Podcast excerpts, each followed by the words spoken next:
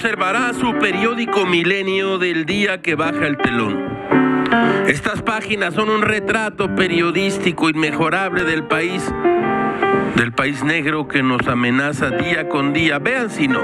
La primera plana afirma, Comisión Ambiental sin mandos y desmantelada en plena crisis.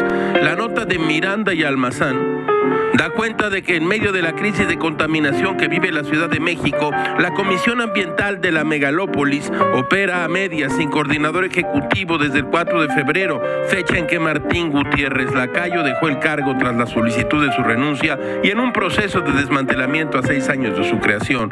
¿Estamos locos? Sí. Gil cree que aún no hemos visto nada relacionado con la irresponsabilidad del nuevo gobierno. ¿Es neoliberal gastar dinero en una comisión ambiental en una ciudad que padece crisis serias de contaminación? Al parecer sí. Me hacen el favor de borrar de la lista del presupuesto esta comisión inútil y corrupta y trasladan estos dineritos a los programas prioritarios. ¿A quién le importan las partículas de la escudería F1, Fórmula 1 o como se llame si podemos llevar a unos jóvenes al paraíso de nuestra clientela? Gil se llevó los dedos pulgar y anular a las sienes en un gesto ya clásico de la 4T y meditó.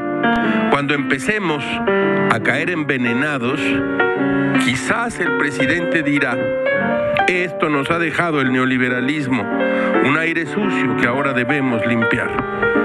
Me cachis. Todo es muy raro, caracho, como diría Mahatma Gandhi. Un error no se convierte en verdad por el hecho de que todo el mundo crea en él.